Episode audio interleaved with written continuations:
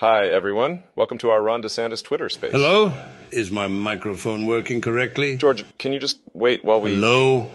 Can you hear me? We can all hear you, George. Can you just hold on for a second? Hilfa, I don't think they can hear me. I can hear you fine, George. Just speak to the I don't think George microphone. knows how to use Twitter.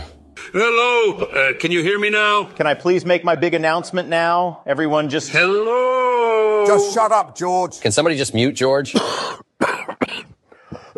Dick, could you try not to cough on the. Okay, so how are we going to take out Trump, you guys? uh, uh, guys from the FBI, this is not a private call. This is a public Twitter space. Everyone can listen in. God damn it. Uh, anyway, guys, we uh, invited everyone to this uh, this Twitter space so Governor Ron DeSantis could. everyone just shut the hell up so I can make my announcement, okay? You go, girl. Wait, the devil is gay? So what? Everyone in this call is gay. I happen to know every single one of you has a secret gay lover hidden in your closet. Führer, ich kann nicht zulassen, dass die Soldaten, die für Sie verbringen. Feiglinge! guys, can we please just calm down? So anyway, guys, I just wanted to announce that I'm. Okay, I can hear the governor very Shut well. the hell up, Would you George. please shut up already? I, I'm running for fucking president, okay? Y- yeah, we kind of already We knew about already it. know, governor. Congratulations, Governor. Uh, well, that concludes our Twitter space for today. Thank you to all of our. Hold your horses, Elon. The real president is going to say a few words. The devil, I'm going to kick your ass very soon. Hitler, you're already dead. Dick Cheney sounds like you'll be joining Hitler very soon. Klaus Schwab and George Soros, I'm putting both your asses in jail. And Ron DeSanctimonious can kiss my big, beautiful 2024 presidential ass. Trump 2024, baby. Let's go.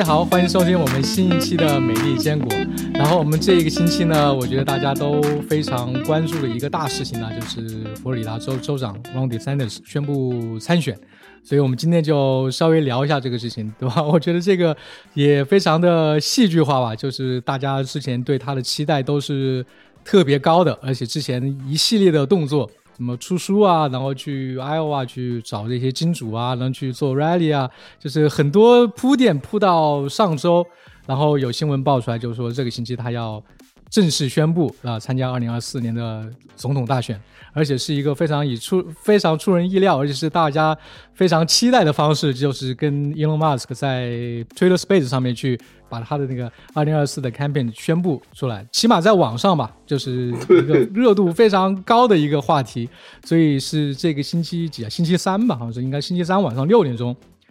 大家都就是就是吃瓜群众或者所有的人都去等在那个推特上面，呃，去关注 Ron DeSantis 他宣布正式宣布大选的一个就是一个 Twitter Space，结果大家也都知道，就是一开始的时候没有搞好，对吧？然后呢，Ron DeSantis 就被大家讽刺是什么 disaster 吧，就是 Ron disaster，就最后这一开始这一段就是大家都兴致非常高，兴致非常高，就是就是相当于把裤子都脱了，然后结果一下子一下子就啪掉了，要萎掉了，就结果第二轮来的时候，好像那个人数就下降了，可能是有有些技术方面的原因，也可能是有些就是大家的兴致就突然一下被被被就是被消灭了吧，就是突然一下子兴致就低了。就第一轮他上去的时候，我记得我当时呃在线去蹲蹲他的那个 Twitter Spaces 是。大概是七十万人，我看到最高是七十万人，但是不停的一直掉线，因因为人数太多了嘛，结果把推特给搞挂了。第二次重新呃上线之后，好像那个人数就一直在二十万左右，就人数也不是特别多，而且我我好像跟老杜我们在网上也也看到，就是他在那个桌面板上那个那个连接是的那那个 Twitter Space 那个连接是无效的，你只能在手机上面进去，反正。Ron DeSantis 这个二零二四年大选的第一步就是走的非常的坎坷吧，也不是说不是坎坷，就是走的非常的 有点有点小意外。对，没有开门红。然后我那天早晨起来，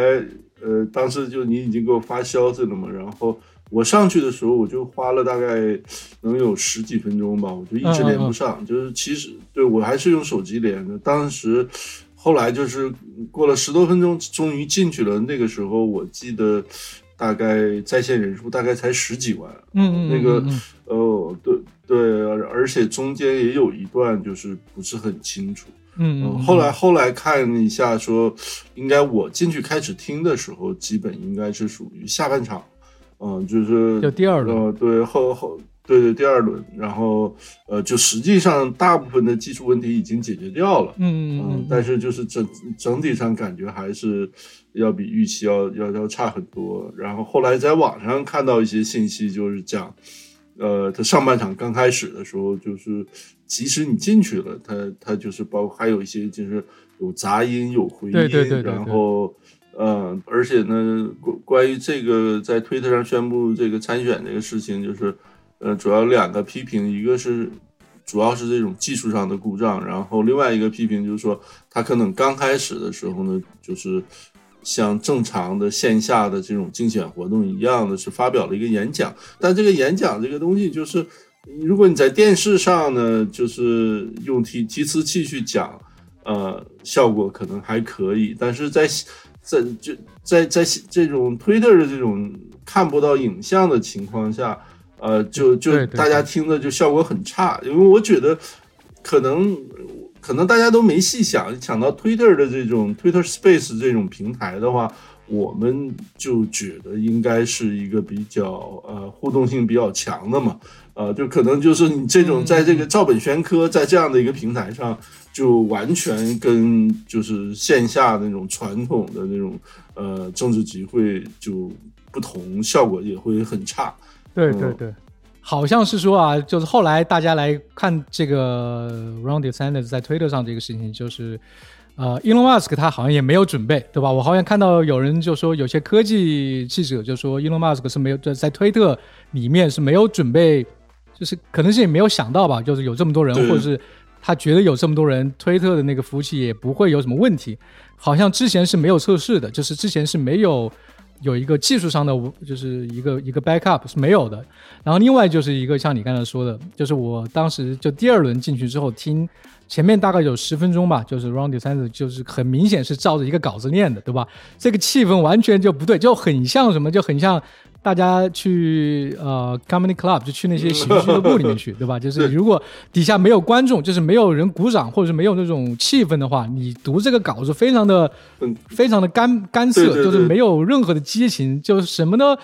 大对大家提不起兴趣来，而且你讲的这些东西，实际上如果就是对 Rondy Sanders 会了解的话，呃，他讲的内容大家其实都知道，对吧？大家只需要你带一个气氛，把那个气氛给带起来。但是那个 Twitter Space 现在唯一有一个问题就是说，它它底下那个观众是没有互动，就一开始是没有这种像传统集会这样的一个一个互动的，就是那那个气氛。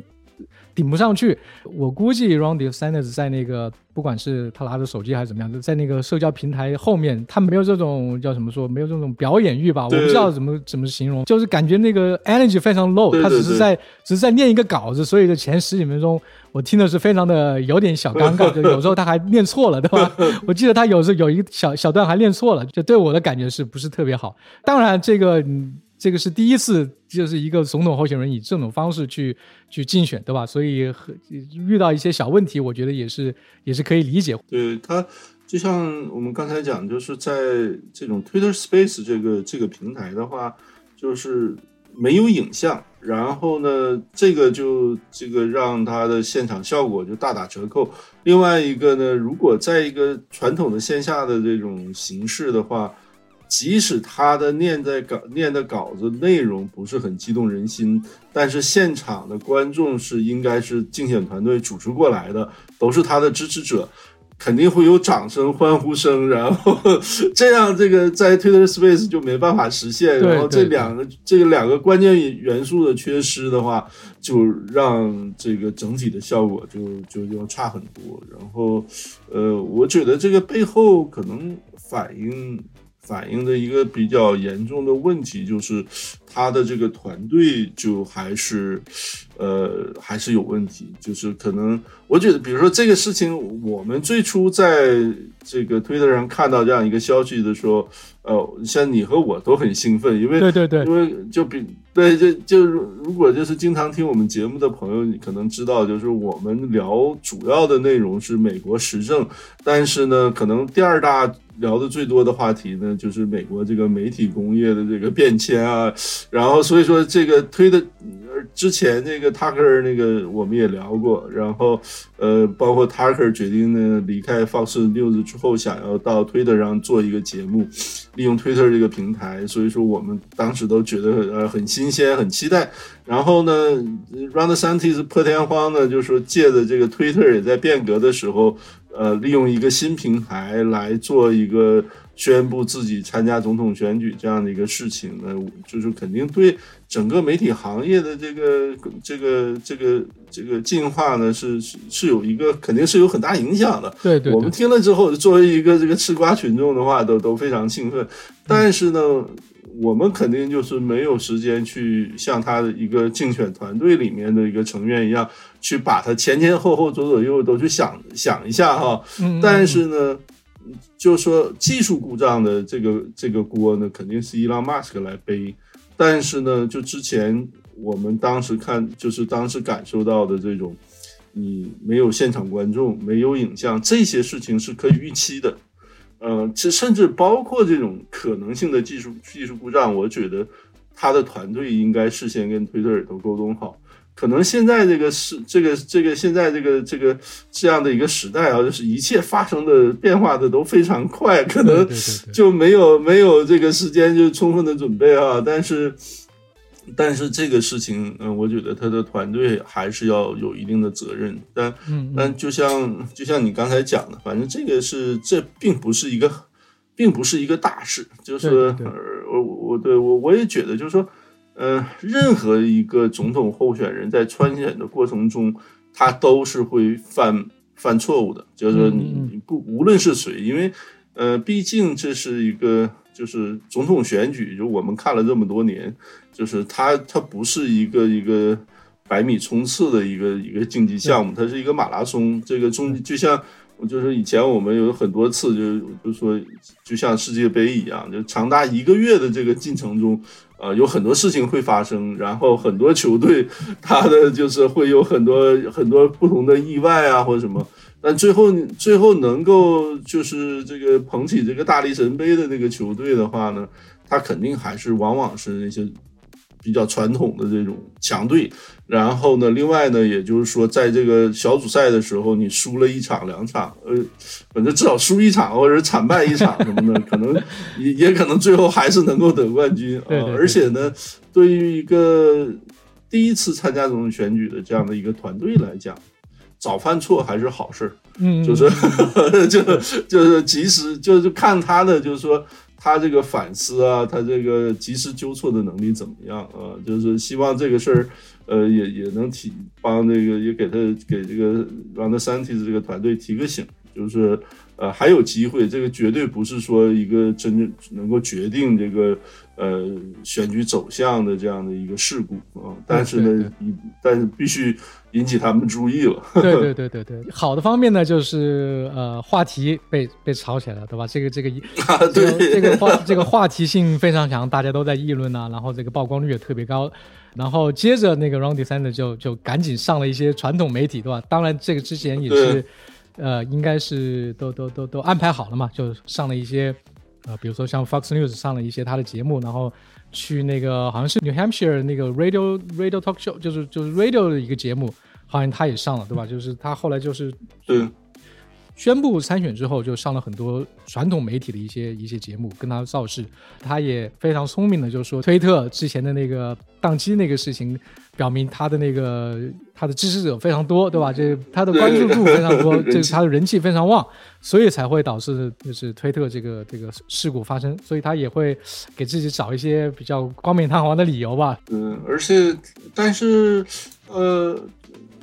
我稍微有点就是奇怪呢，就是说他在选择这种传体媒体、传统媒体的时候呢，就是他上的那些节目也并不是流量最大的。对对对对对对对，对 像吧？Fox News 对那个就就也不是那种特别热门的，你起码上个 Hannity 可能比现在要好一点。对对对，应该这个这是那个吹高地的那对个对对对。对那个节目，吹高地就是他原来是一个一个议员嘛，然后他到到 Fox 里面的怎么说，就是算是二线的这样的一个一个一个主持一个一个主持人，然后其再就是上那个那个 Mark Levin 的那种那种是嗯一周一次的那种节目，然后。嗯，另外那个 Newsmax 本身呢是影响力相对小一些。嗯嗯嗯那个 Eric Bolling 的话，原来是 Five 里面的一个一对的那个他他转出去的嘛，然后但是这些就都是影响力相对相对比较都是二线节目。对对对唯一。对。唯唯一一个就是影响力最大的就是那本 Shapiro Shapiro，接受一个十分钟的一个一个十分钟的采访，对对 对。那个反正还是应该影响力，其实我觉得甚至可能会要比他在 Twitter Space 里面宣布参选，可能听众都会更多一些。呃我觉得当然也不一定了。嗯嗯嗯，我觉得会，哦因为 Ben Shapiro 在这个右派里面。呃，新生代里面可能也是一个标志性人物，对吧？大家看他的节目也非常多。对对对他的那个 Daily Wire，我之前还订了，因为他最近就出了一些什么纪录片呢，我觉得他还办得很好的，所以我觉得他上他的那个平台，我觉得对他的帮助还可能会大一点，就是比他上什么吹高的这种节目应该会大一点。是而且他他好像在之前都没有特别去回应川普的一些攻击，对吧？唯独是在那个对 Ben Shapiro 他的节目里面去去去，可能是第一次正面的去回击川普的一些呃攻击吧，就是他一些反攻，比如说他对对对当时川普比较偏左了吧，就是他就是我记得你之前讲过一个事情，就是啊呃大家把川普要描绘成什么特别极右翼，然后把它描绘成对对什么法西斯系的，就是就是这种 极右翼的那个候选人，对吧？就是我们之前聊过，就是很很早之前说过。对对然后我记得你说过，就是不管今后共和党出出任何一个人，那个人肯定比就是在主流媒体的眼中，肯定比川普更加法西斯，更加白人至上，就是更加的极右 极右端。现在果然这样的，就是 Ron DeSantis 出来之后，各大媒体就把他描绘成一个什么？哎呀，我天，那个什么新纳粹啊，就就好像是 w a l e n t i Field 写了一个文章吧，把他描绘成新纳粹，跟跟 Elon Musk 对对吧？就是两个人是新纳粹的好朋友或者什么，反正就是乱七八糟。因为现在又开始攻击 Ron DeSantis，是很明显跟他扣一个就是极右的帽子在他头上。这个就这个这个这个是预言的比较准确。他这次这个参选之后，一这个主流媒体一方面这个幸灾乐祸，另一方面呢，就是反正毫不留情的就把他批成纳粹嘛。然后，但是比较典型的一个是那个 Vanity Fair，然后另外一个那个 Atlantic 好像也也也嗯也也出了也有一篇文章，就讲这包包括伊朗马斯克，就是伊朗马斯克把把这个 Twitter 搞成一个极右翼的一个平台，对对对对对 这什么 alter alter 什么 发明个新词，对对对，嗯，但是就是比较搞笑的一点是什么？就是你看我们之前聊到，就是 Ron DeSantis 或者说任何一个川普之外的比较有人气的这样一个政治人物出来参选的话呢，就会被主流媒体批成。这个纳粹啊，是比川普更危险的一个极右翼的这种种族主义分子啊什么的，这是我们预料到的。嗯但是没有预料到的是，就是就是，没想到川普他在政治事件上，在政治议题上呢，主动是向中间、向左偏了。就是现在就很多在这个具体的政治事务上呢，呃，Ron DeSantis Ron DeSantis 的确是。在川普的右边了，在这个政治光谱、意识形态这个光谱上面，就是川普反而有很多他的呃政策呀、主张啊，跟这个民主党会更近一点。嗯这个我倒是没想到的。比如说一个比较典型的，就在堕胎问题上对对 r o n DeSantis 他就是通通过了一个六周的这个禁止六周以上的这个堕胎的这个在佛罗里达的一个法令嘛，嗯嗯。然后 川这个被川普攻击，这个其实倒有情可原，就是我想，因为中选之后，整个过去几年，呃，这个肉卫的这个被推翻了之后的话呢，呃，民主党选民的一大动力呢，就是在堕堕胎问题上就出来投票嘛，对对对。可能这个川普的话，他这个政治敏感度很强，他意识到这一点了，所以说他肯定现在是下决心了，在这个问题上尽量不站队，尽量模糊其词，然后呢，坚决不会搞比较极端的，就是去支持那些像这种六周半的这种 six weeks 半的这种极端的政策，这是可以理解的。但是另外一点呢，就是川普现在你就说，因为他意识到 Ron DeSantis 是他最大的这个威胁嘛，所以说他是所有。Ron DeSantis 的这个主张和政策我都反对，然后甚至包括他 Ron DeSantis 跟迪士尼的这个争斗，他也去，甚至说可以说是站在迪士尼一边嘛，或者说他批评 Ron DeSantis 你不应该在这个问题上去挑事儿嘛。那这些的话呢，就是有觉得。我觉得就是对对于一个保守派来讲，可能有点这个比较吃惊吧，就没有想到川普在一系列议题上就就跑到这个向左偏偏的这么多。我觉得那个可能是中选对他有一个警惕，因为之前我们也聊过，就是中选里面最大的一个话题就是关于堕胎的，对吧？对对。大家对堕胎的那个表态意见，呃，在中选里面。之前大家觉得这不是一个事情，但是后来发现这个可能是一个非常大的一个因素，所以我觉得川普在这方面可能也是考虑到这个事情。而且，佛罗里达确实对于堕胎这个事情上非常的太快了，就是发展的太快了。就是去去年是二十，我去年好像是二十二十四周吧，那个 abortion ban 就是二十四周之后你不能堕胎，然后到二零二二年就是去年的时候就突然变成了十，应该是十二周。好，我记得我如果没记错，应该变成了十二周还是十五周，我忘了，大概是个十十几周的一个一个一个长度。然后到今年那个 Ron DeSantis 是签的是六周，对吧？他新下的那个那个 Abortion ban 是六周，这个这个发展太快，所以大家会觉得这个佛罗里达是往右边，特别是在那个堕胎议题上面是偏的特别特别的厉害。我记得之前那个新闻里面说，就是即使 Ron DeSantis 签的那个六周 Abortion ban 就堕胎法案的话。他还不能马上实施，因为去年佛罗里达最高法院那个案子还没判。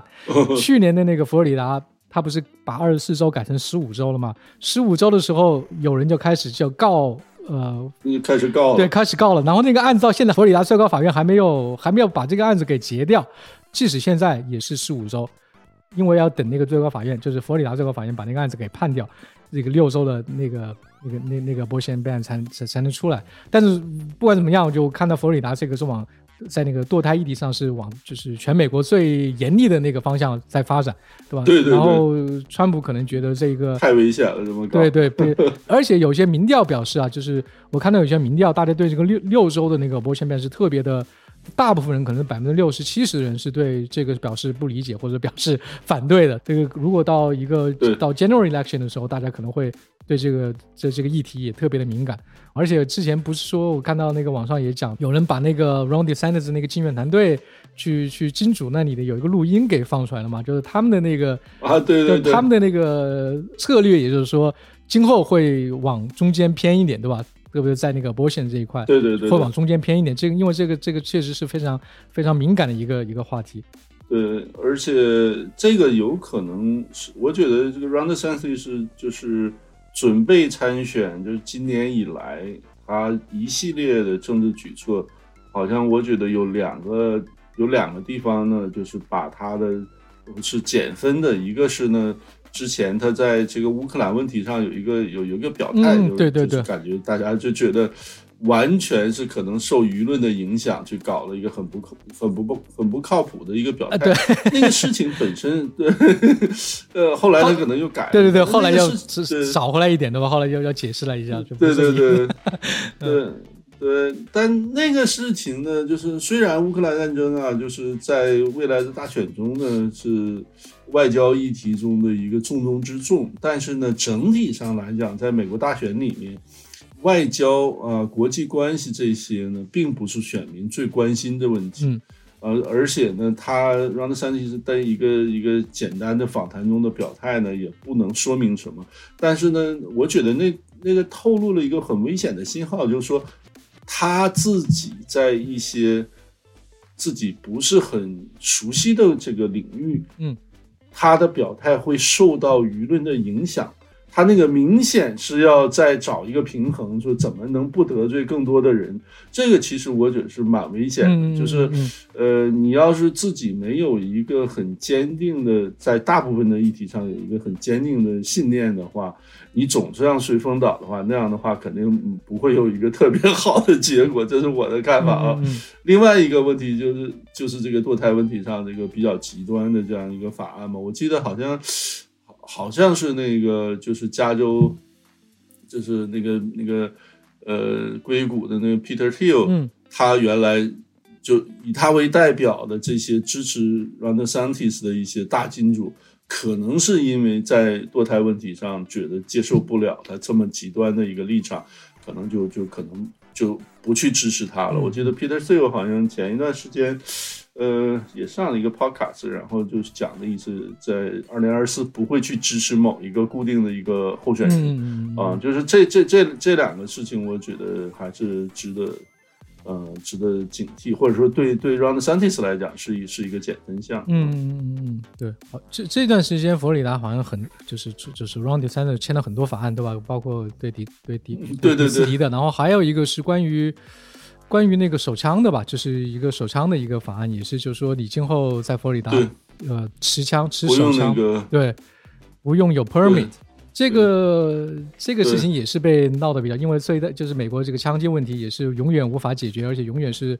重，就是大家讨论非常。就是这一个热点话题，当然也没有什么解决办法，对吧？就是实际来说，就实际课，就实际理性来说，这个是没有没有办法解决的，我觉得是。但是呢，佛罗里达这个就是 Ronnie t a n 签的一个方案，就是就是今后你在公共场合持枪是不需要 permit permit，但是在这个呢，你如果买枪的话还是一样，就是你如果去买枪，还是有背景调查，还是有这些，对对对，都都有，就是实际上有三天的什么等待期啊，这个都是有的。但是如果你要如就是以前是这样的，以前在佛罗里达，如果要持这种手枪到公共场合去，你需要一个额外的一个 permit，然后额外的 permit 你需要好像是需要上课吧，还需要一些 training，对对对，才能拿到这个 permit。所以现在这个 permit 就是没有了，就是就就就取消了。这个在持枪问题上可能也是可能会让大家也有一些就是想法嘛，就是对他在那个枪支问题上，对对，这个这个是很明显，那个 Ron DeSantis 想。讨好右派的一些一些选民来做的一个，实际上也没有什么特别大的影响，因为你买枪的时候也会进行一些这种背景调查之类的东西，对吧？它只是对对对我估计我感觉是有一些比较象征意义上的对那个保守派的选民的一些示好。对对对，因为，好像佛罗里达现在是成了美国第二十五个可以这个这个不用 permit carry 的州了，然后就是。所以说有一些的变化，它就是很多这个美国社会的一些变化，就是可能在新闻里成不了热点，但是慢慢在周围会发生这种。然后你像这种枪支的问题就变得越来越极端了。就是我觉得，因为现在最最近这一段时间，过去这一两年枪击案也很多，然后呢，但是因为就是。我觉得就是两个党或者两个政意识形态，这个这个他们这个对话的空间几乎都没有了嘛，所以说就是就是完全都没有讨论的意愿，就是出了这种事情之后就各自表达立场和观点了，然后就就就有点像有点像那种那个给青少年变性这种议题是一样，就是说右派州红州。就会去搞这些像这个枪的问题，就是你你你执照也不用就可以直直接带上街了。然后，呃，像这个这个对小孩的这种这个这个变性的问题上，就是红州不断的陆续的不断的推出法案，就禁止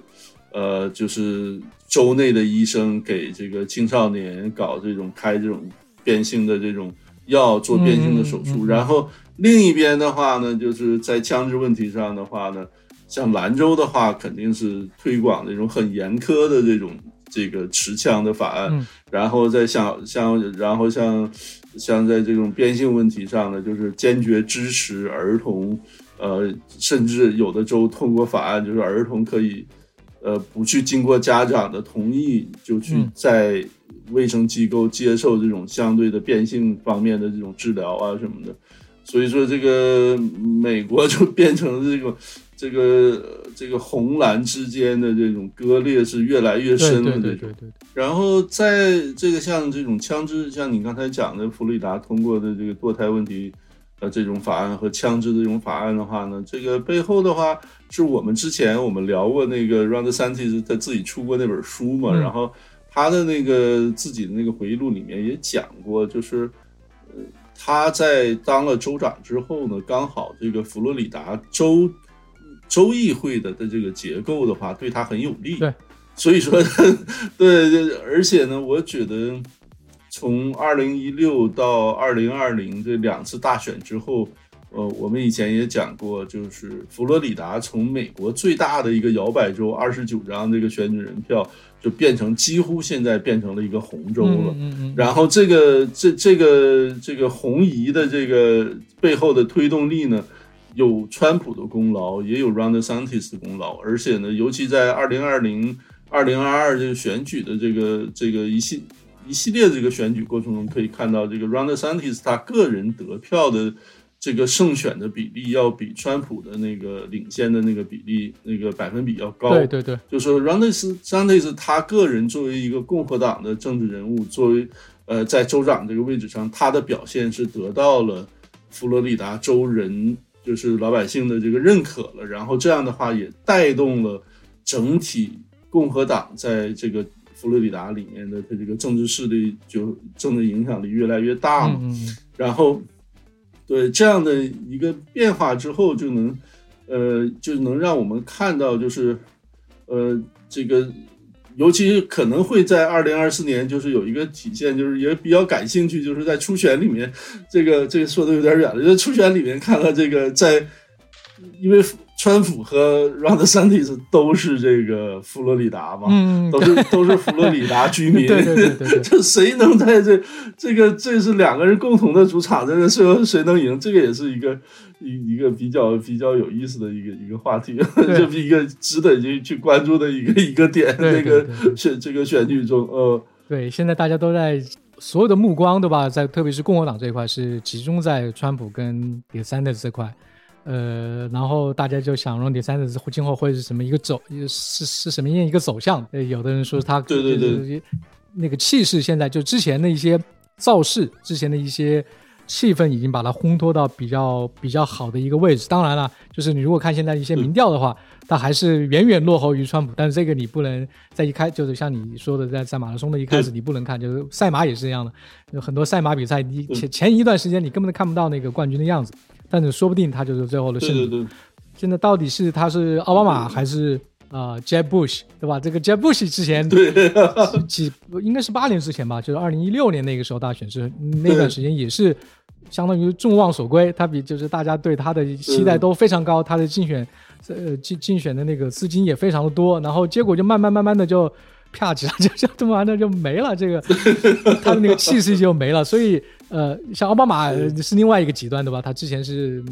大家不被看好的，或者是一个 underdog，最后起来。所以现在那个 Ron DeSantis 到底是奥到底是奥巴马还是那个 Jeb Bush，现在也是今后的一个看点。对对，所以说现在呢，就是在民调上有一个很明显的变化，就是呃，自从川普就是当时那个俄亥俄那边有一个火车脱轨事件，然后川普到现场慰问群众，对对对，那里然后转折点好像对。那我感觉是一个转折点，然后紧接着就是他被起诉，然后对对导就是被起诉之后，他被在党内这个人气就越来越旺。然后本来去年这个就是这个二这个二零二二这个中选之后，川普这个就是在民望就在党内的这个威望就低，就是遭到很大打击嘛。然后今年这个两个事情就让他这个又重新振作起来了，然后。就我们就现在经常几乎每天都能在推特上看到，就是这个 Ron DeSantis 和川普两个人，就是这个这个叫 PK 的那个民调的数据，然后从一月份到现在五月份，就看这个差距是越来越大了，就是川普领先越来越多了。嗯，但是就像你说的，就是现在。判断什么都是为时过早，就是因为就是我觉得，比如说你支持川普的，也不用现在就觉得可以胜券在握了，因为比如说二零二零零八年那个时候，就像你说奥巴马，奥巴马在这爱华初选之前，在这个整个一二零零八年，就二零零七到二零零八这个竞选季节里面，在正式的初选开始之前，民调一直比希拉里低很多。那个时候，就是那个时候我。那个民主党那个团，这个这个阵营里面就参选的这些这个这些候选人里面，大家就觉得肯定都是希拉里了，然后然后希拉里自己团队也觉得可能就是肯定是他了，就没想到艾奥瓦的时候，这个奥巴马就爆冷了嘛，然后呃。但是那个 Ron DeSantis 的话呢，也就是所以说也同样，他这个支持者也不用太灰心，就有有可能就希望能有一定，就是随着竞选的这个进程向前推进哈，说不定这个越来越就是这个初选开始了，通过选举的结果，包括今年夏天陆续开始的这个呃这个电视辩论啊什么的，对对对，我可能可以就是。现在还是蛮有希望，也不用灰心。对对对对，也有，对他就像你说的，到底是 Jeb Bush 还是奥巴马，到时候我们都还是要看一看。对对对对，你讲的那个电视辩论，我记得川普说他不去辩论，是吧？对对对，他对对对，这个川普不去辩论，然后呢？呃，我说实话，川普如果去辩论那个 Ron DeSantis，绝对不是他的对手，因为他不是走的寻，他不打寻常牌，所以我觉得川普应该去辩论。这个这个对对对，Ron DeSantis 应该不去辩论，这个才是比较合理的一个策略。对，呃，因为我就这个，尤其这次这周这个参在这个推特上宣布参选这个事情，呃，搞砸了之后，就是好多相关的评论就谈到。当你在竞选活动中遇到技术技术故障的时候，应该怎么处理？作为一个候选人，就是当当时把川普当年有一次集会的一个视频找出来，说当时他正讲话呢，然后那个就突然就停电了，然后川普就说：“这这。”这他妈没交电费，怎么怎么样？然后，然后，然后后来，后来那个电又就又来电了。然后川普说就不用不用，刚才那黑着挺好的，就是这样。就是川普在这样的就应付这样的这种事件，这种临场发挥能力，就是他是作为最娱乐性最强的美国现代史上娱乐性最强的政治人物，处理这些事情是驾轻就熟。然后。呃，Ron DeSantis 本来呢，他就不是一个在演讲这方面呃很有这个感染力的这样一个人，就遇到这种事情呢，呃，就肯定比川普差很多。所以说，嗯，竞选辩论、大选辩论的电视辩论的话，它不是一个完全靠呃这个你的这个立场和你这个政策主张来。判断胜负的，要看很大程度上要依赖你现场发挥的时候，川普其实他是应该有信心能够，呃，能够这个在这个通过这个电视辩论这个这个拉大自己的领先这个领先优势的，他这应该是去参选的。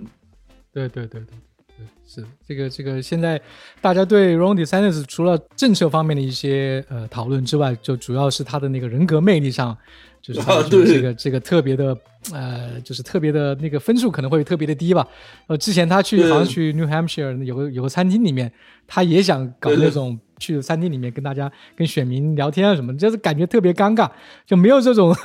特别的亲民感，因为他感觉就是感觉总是像有点放不开或者不自然的一个这这种感觉，对吧？对于他的人格魅力这一块。他的那个分数应该是远远不如。当然，川普他的人格魅力纯粹是呃气氛组的，就是他他的人格魅力跟奥巴马那种人格魅力又不一样，对吧？奥巴马是给你 是给你那种比较正的啊，或者给你洗脑的那种正能量。那个川普是完全是娱乐性特别强的，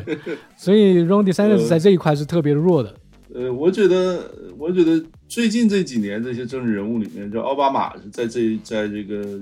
人前的这种表现能力的确是最强的、最具感染力的。虽然就是比如说，我是对他一直不认同，而且他的那种魅力始终没有感染到我，是因为 我因为因为对他了解比较多，然后 对，然后你你一旦你就是没有去呃。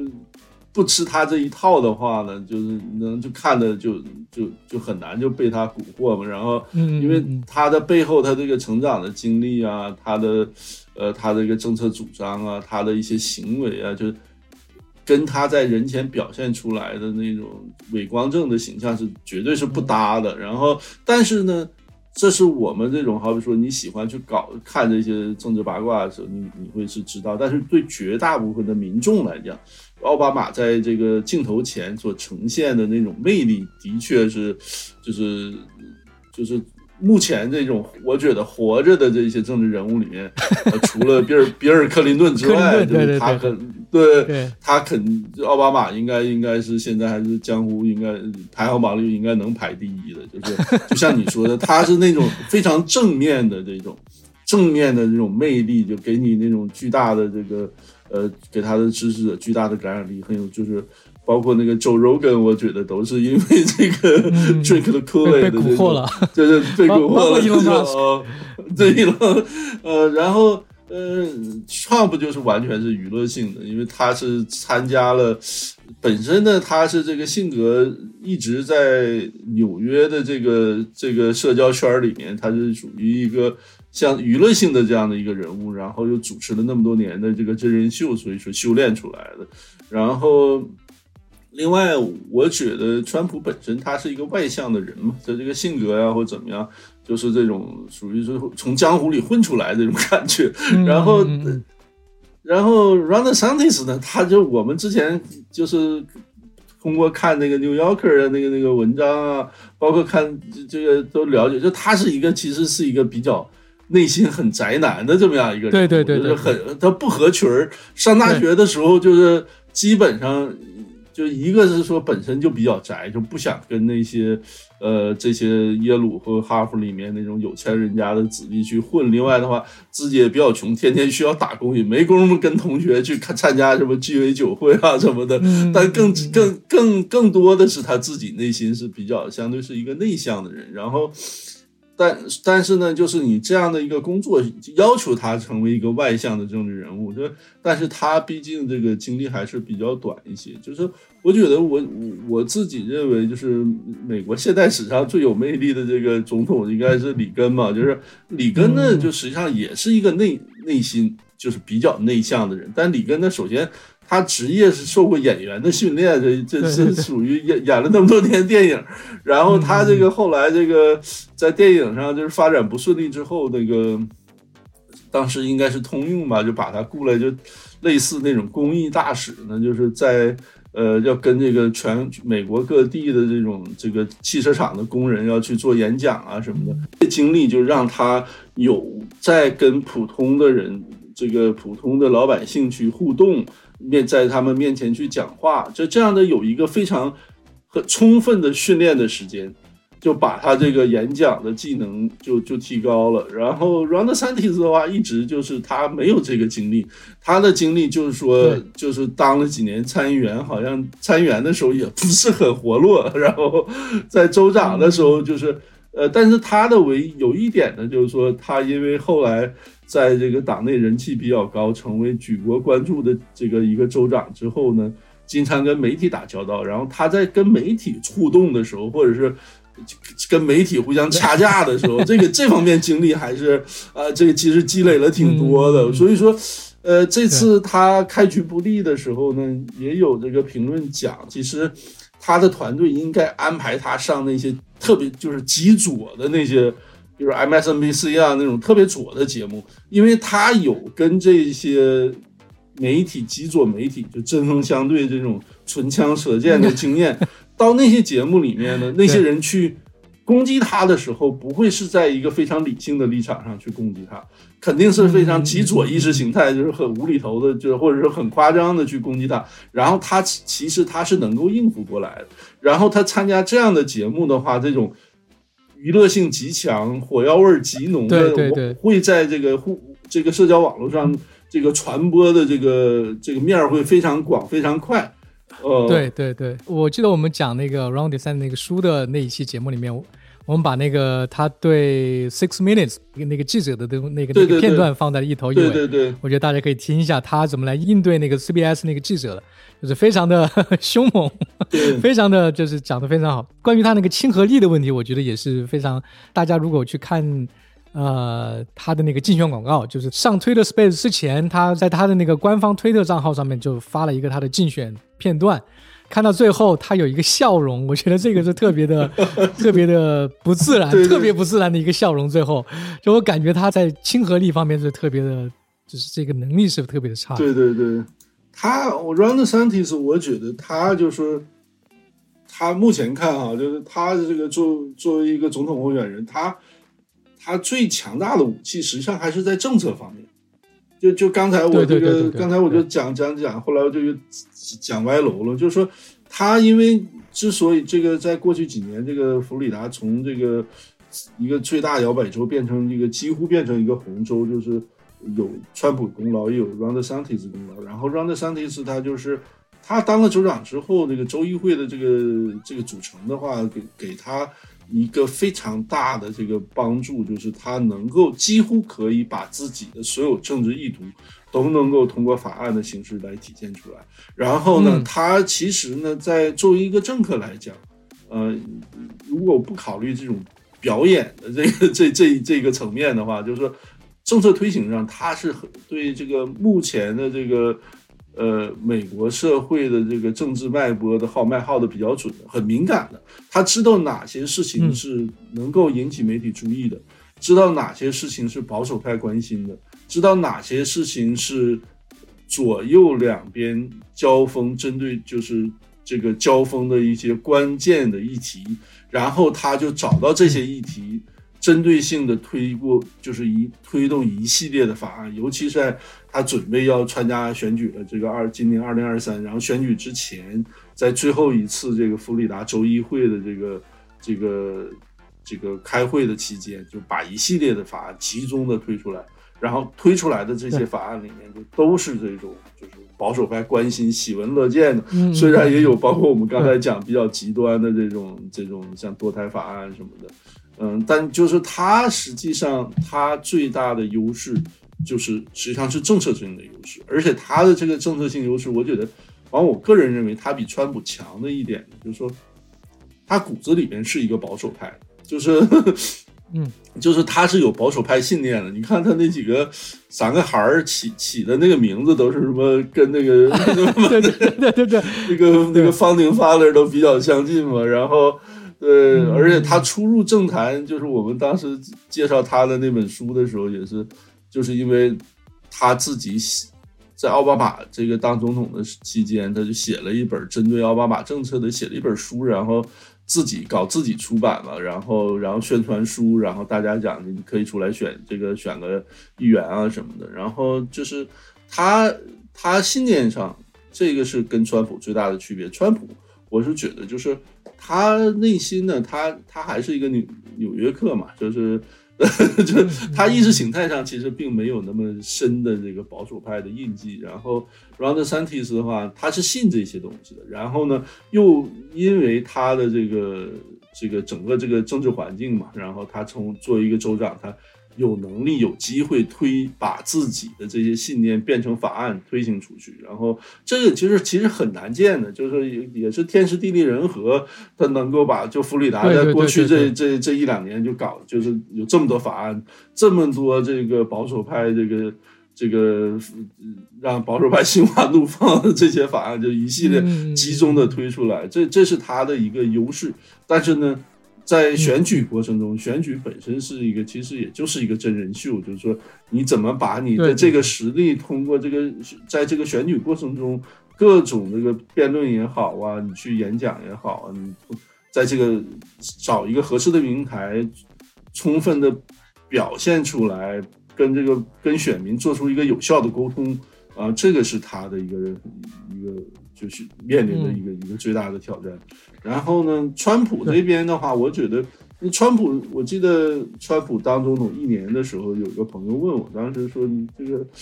最大的印象是什么？哈，这个这已经川普干了一年了。然后我当时当时是在哪儿？在 DC 啊什么？有个朋友问我，我说最大的意外就是说他本身。其实，二，二零一六年川普当时做这个选总统的时候，他有很多人就纷纷指出，其实，在同性恋议题上啊，在很多这些议题上，他他是其实跟这个民主党 没有什么太大区别。但是呢，他自己个人信念其实是他并没有一个很坚定的这个保守派信念，但是他这个当了总统之后，他推行的政策，他任用的很多人都是这个相信这个就是都是保守派的这种，就是相信这种右右翼意识形态的嘛，所以说他这个政策其实整个在总当四年总统期间，不只是第一年，他的推行的政策都是跟保守派就契合度很强的，然后另外包括立的最大一一一功就是。就是把这么几个这个保守派的法官推，这推到这个最高法院之后，把肉位的给给推翻了嘛？对，呃，对，所以说川普的话呢，尤其在包括这段时间，这个网上川普的支持者和啊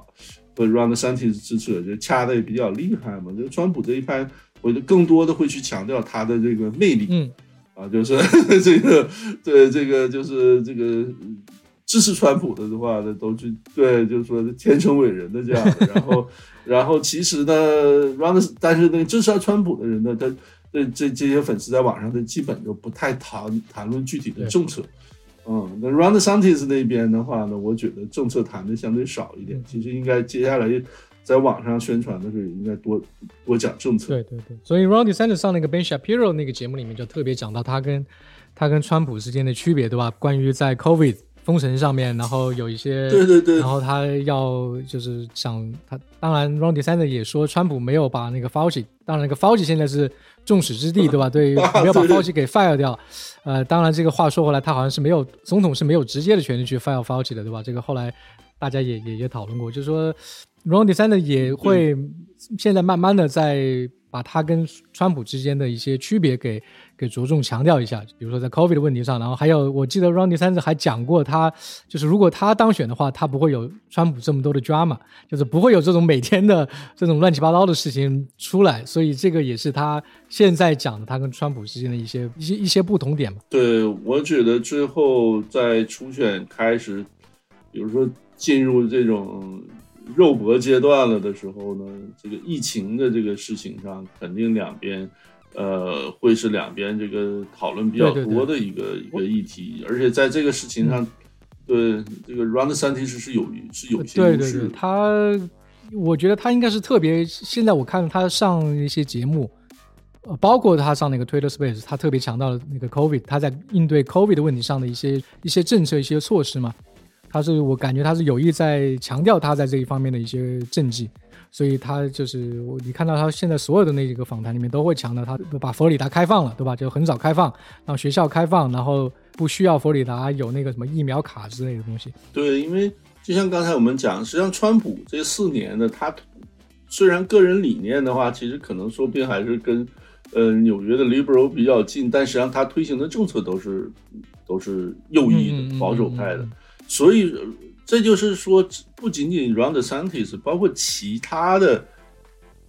已经宣布参选或者想要参选没宣布的那些共和党的一个政治人物，都面临一个很大的问题，就是说，在初选的期间，你怎么把自己跟川普区别开来？对，就是这一点，就是就是为什么后来我想那个那个 Mike Pompeo 最后就本来想选想选，后来就宣宣布就不选了。这可能就是一个问题，包括就是决定会选出来这个 Mike Pence，就是他们在你看 Mike Pence 和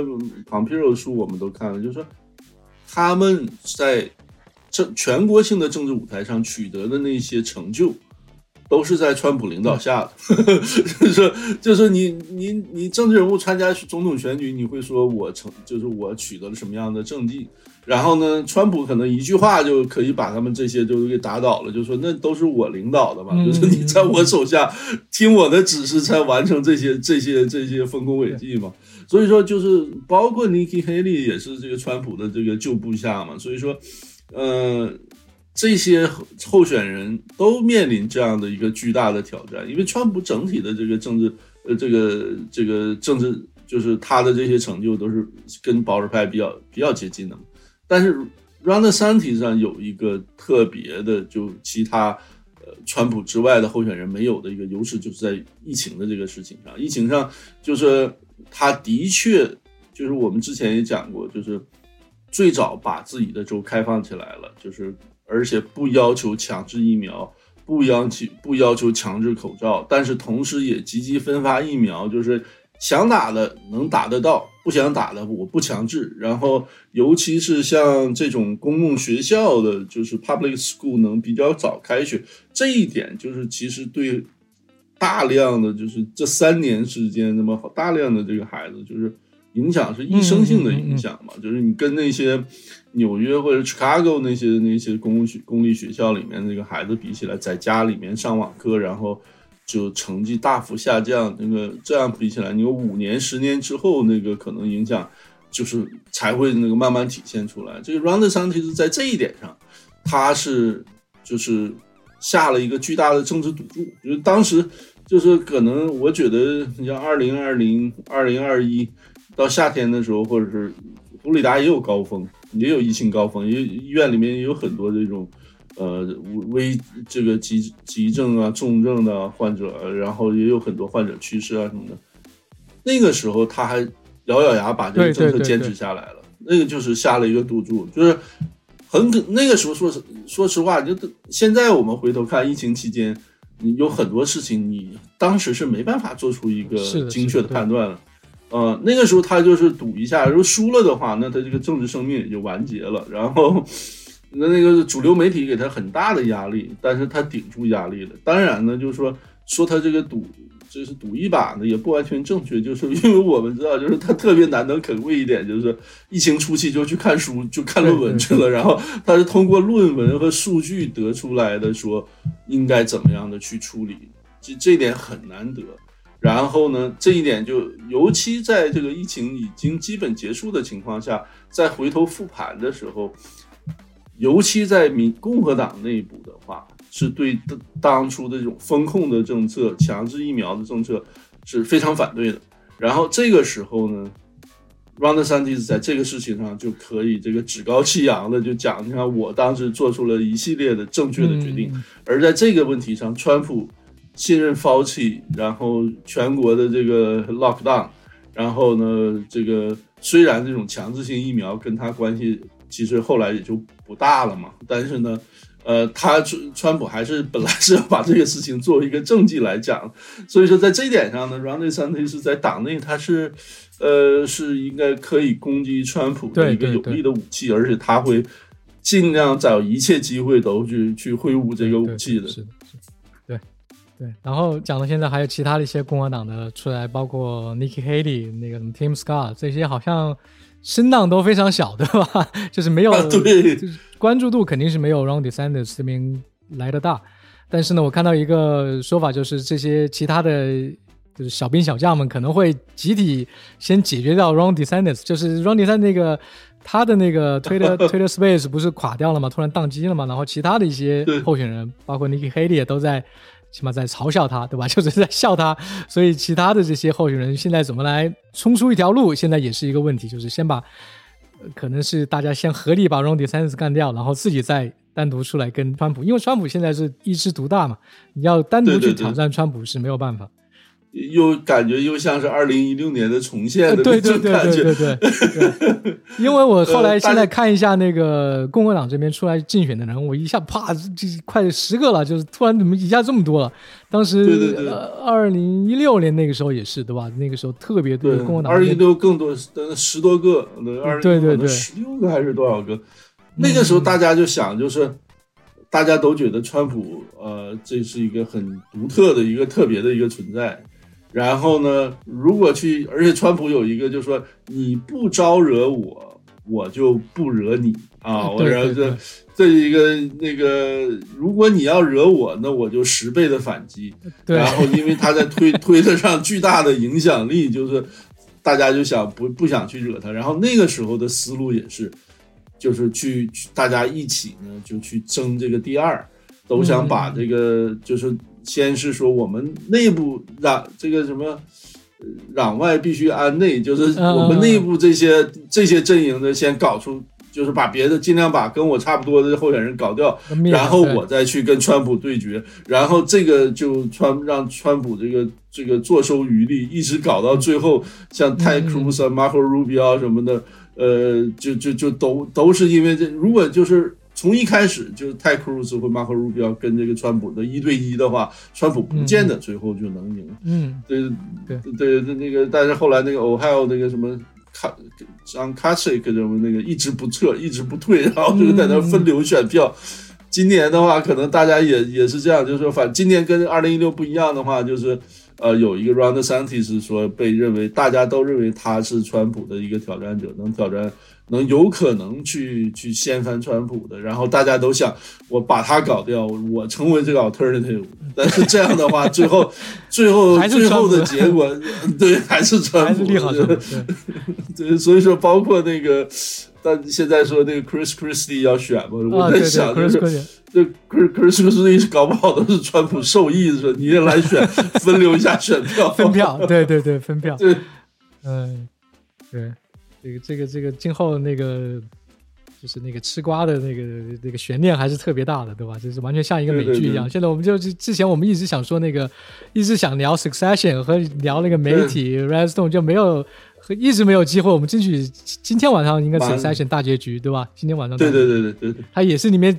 讲到了那个大选里面的这些策略啊，包括媒体之间的一些关系，我觉得特别。特别也契合我们现在的一些，就是关于二零二四年大选的一些情况。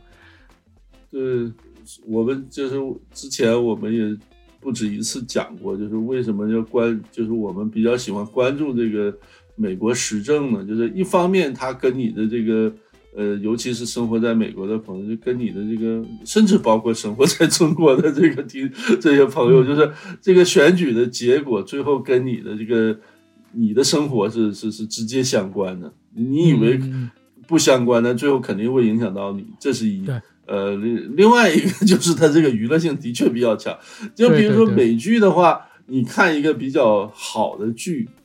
然后呢，它一个 season 一个 season 的话，它可能水平会是不一样的。像 Succession 这种是比较少见的，或者是像 Breaking Bad 啊，这基本就是五六个季、四五季，然后水平都很好。但是更多的剧是，就是它是有起伏的，到最后可能就就烂尾了。这种很多的这样，但是美国时政的这个东西，它没有永远高水平的，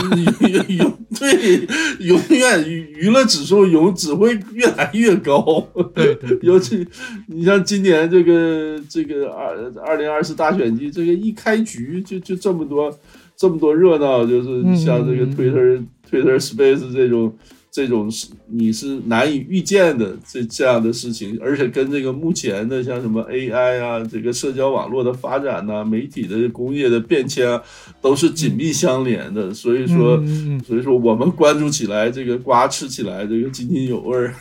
对对对对对。呃，刚才讲的那个 AI，那个川普在 Ron DeSantis 就是下了那个推特 Space 之后，发了一个在他的 Choose。那个媒体里面发了一个视频，那个视频也特别搞笑，对吧？他用 AI 模仿了很多人的讲话，就是来攻击 Ron DeSantis，然后最后还呃他自己出来说，就是 要投他的票。我觉得这个也是特别的。那那个视频也特别搞笑，就是川普的一个，就是反而利用 Ron DeSantis 在推特上的一个失败，把他自己的那个流量给炒高了。就是这一点上就能看出来，就是川普团队他，川普本身就是。他都不需要任何人的帮助，就对对对对，在就是像像在处子上发一下，然后大家在推特上截个屏那种，就就足以掀起这种媒体的滔天巨浪。然后这个像这个像 AI 做的这个推这个假的这个这个就 Twitter Space 这个就能看出他团队的话，那个配合度也非常好。对，然后反观的话，准备对很久了，他听到 Ron DeSantis 要在推特上做那个 Space，对对对，就开始想办法来。来进行反击，对吧？这个也是对对做做的特别好。然后反观这个 Round Sense 团队，可能就这方面至少目前吧，就表现就就就差强人意的。毕竟有一点比较奇怪，就是反正我看到，呃，就过去几天吧，这个 Round Sense 的支持者在网上就讲，就是呃，川普很奇怪，就是过去这一周除了那这个 Round Sense 出问题这一次。那天，然后做出了一些应对之外，他自己并没有安排太多的活动，就是说他呃，就是说，然后现在有视频，就是反正当然了，就是也是恶意的传播，就是显得川普就是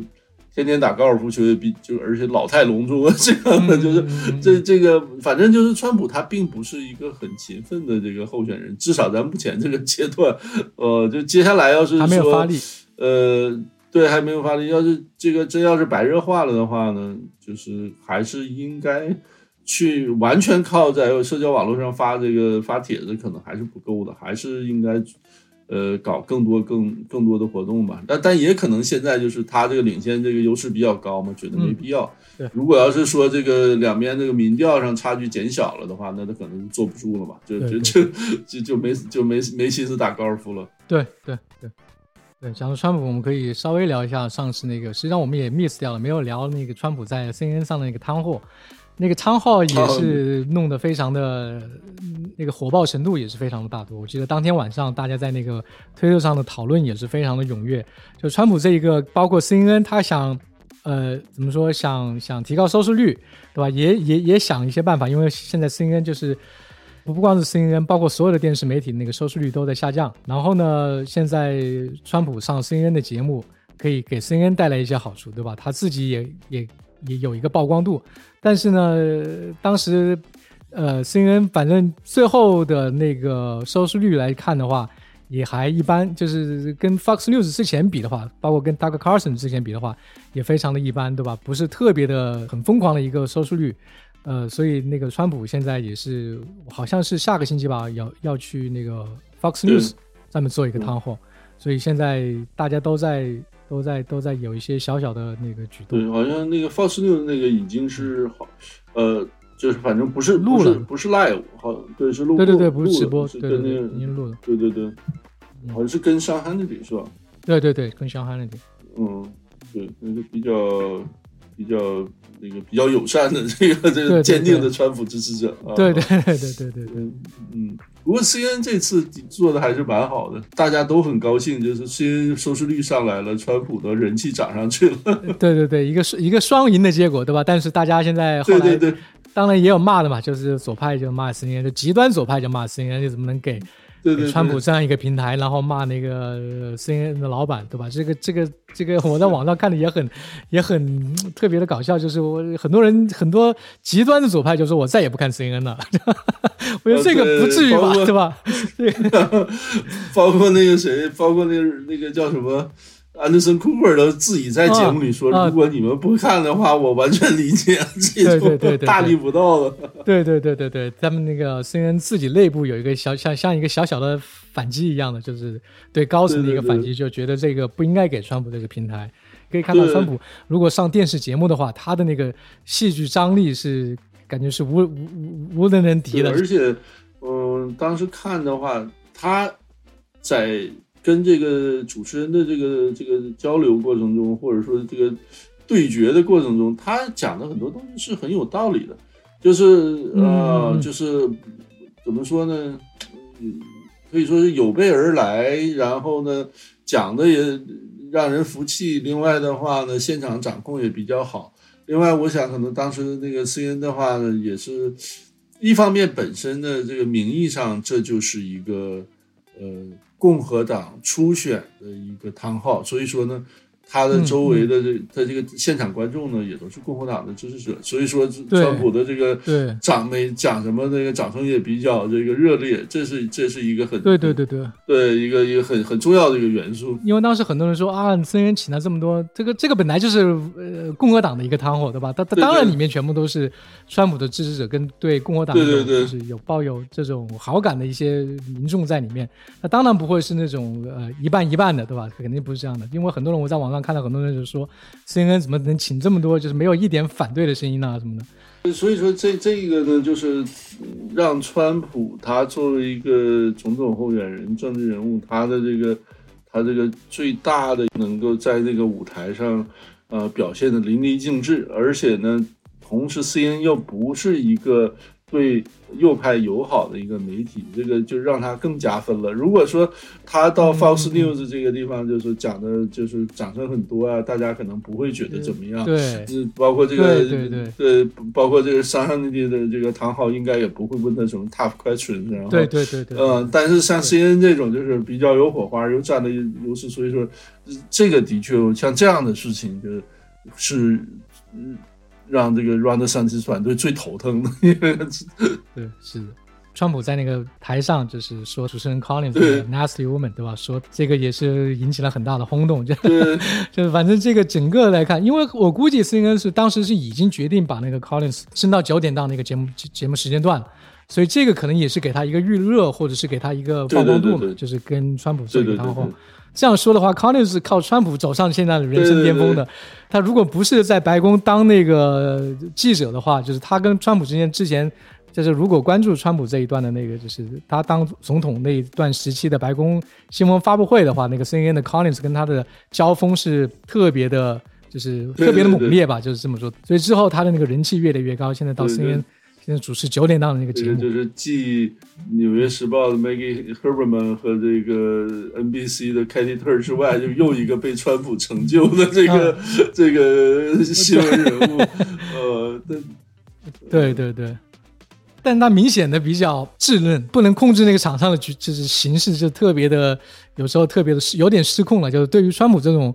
也没有办法控制他的人来说，他他是真的是就是当时看到那个场面是特别的感觉有点有点小小的，就是他控制不住场上的一个局面，所以这个也是。呃，Ron DeSantis，你要像如果来说的话，Ron DeSantis 也会面临的一个问题，就是如果川普在辩论台上或者在其他的一些场合跟你不打这种常规牌，对吧？不走这种寻常路的话，你怎么来控制住这个局面，不让那个吃瓜群众一直为川普叫好？这个也是一个很大的问题。对，如果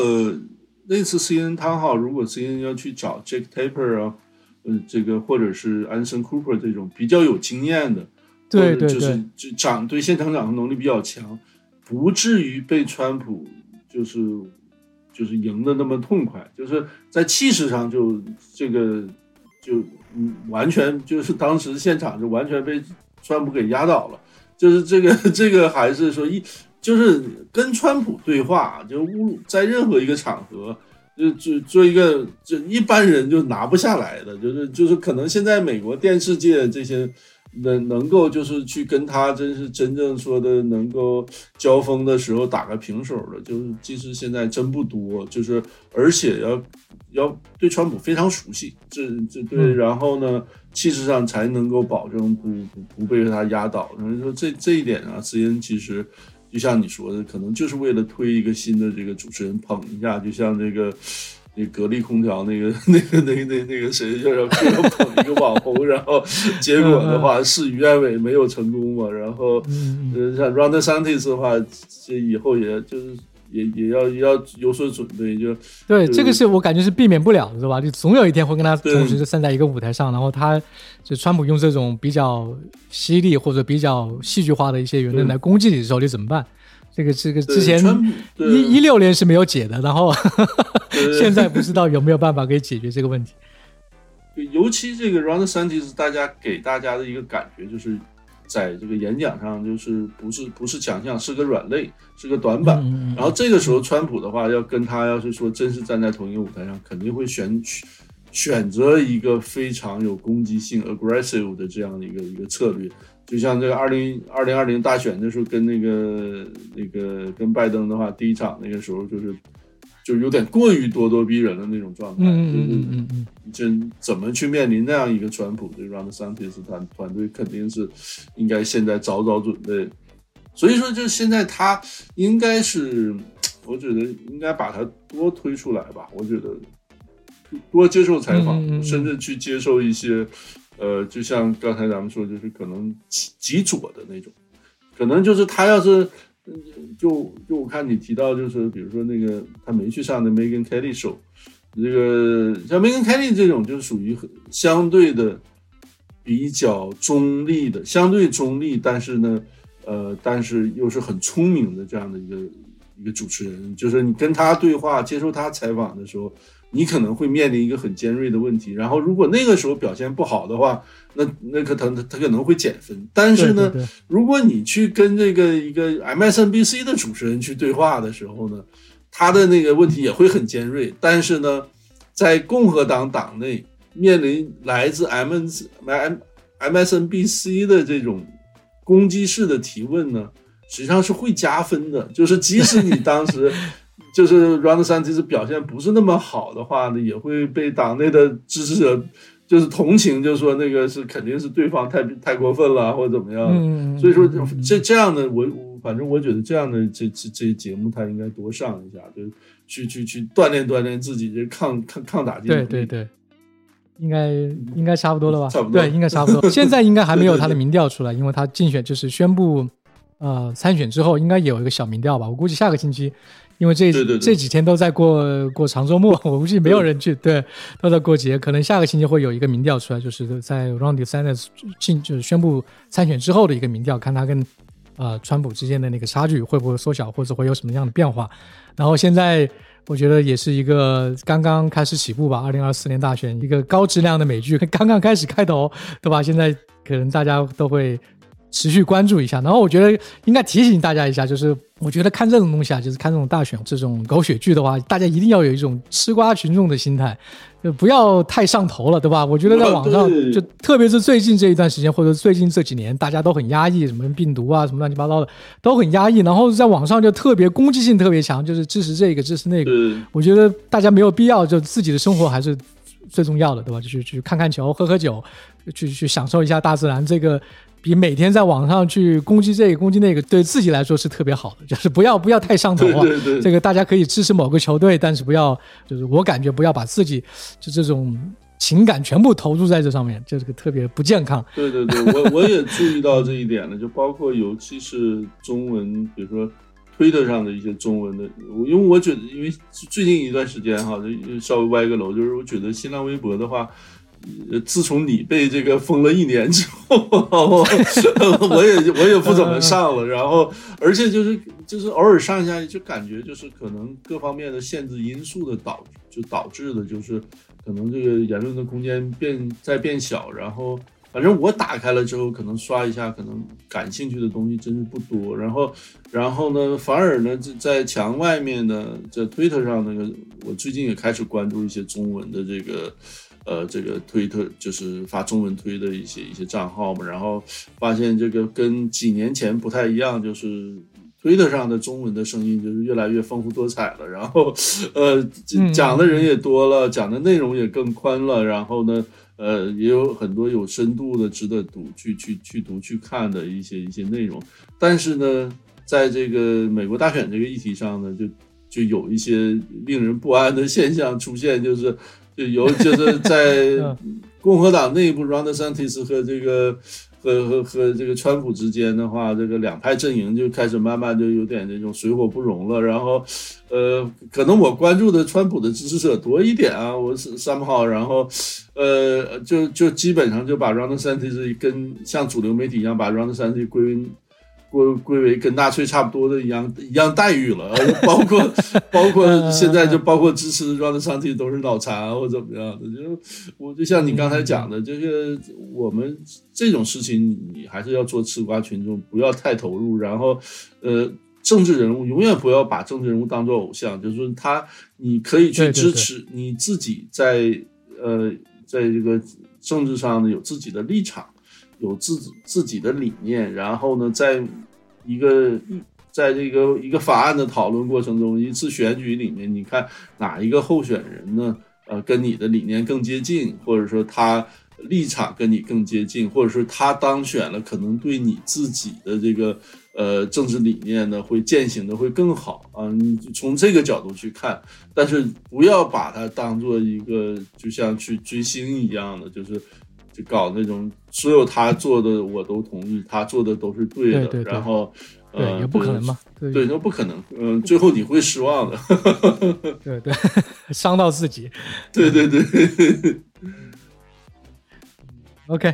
那我们今天聊到这里，我们今后可能会继续持续关注美国大选，对对对，嗯，这个刚刚开始，以后以后这个热闹会更多。对对对，争取我们下个星期把那个 Succession 做掉。对对对，今天今天晚上期待最后一集，对大结局。OK，好，OK，谢谢大家收听，拜拜，谢谢大家，拜拜。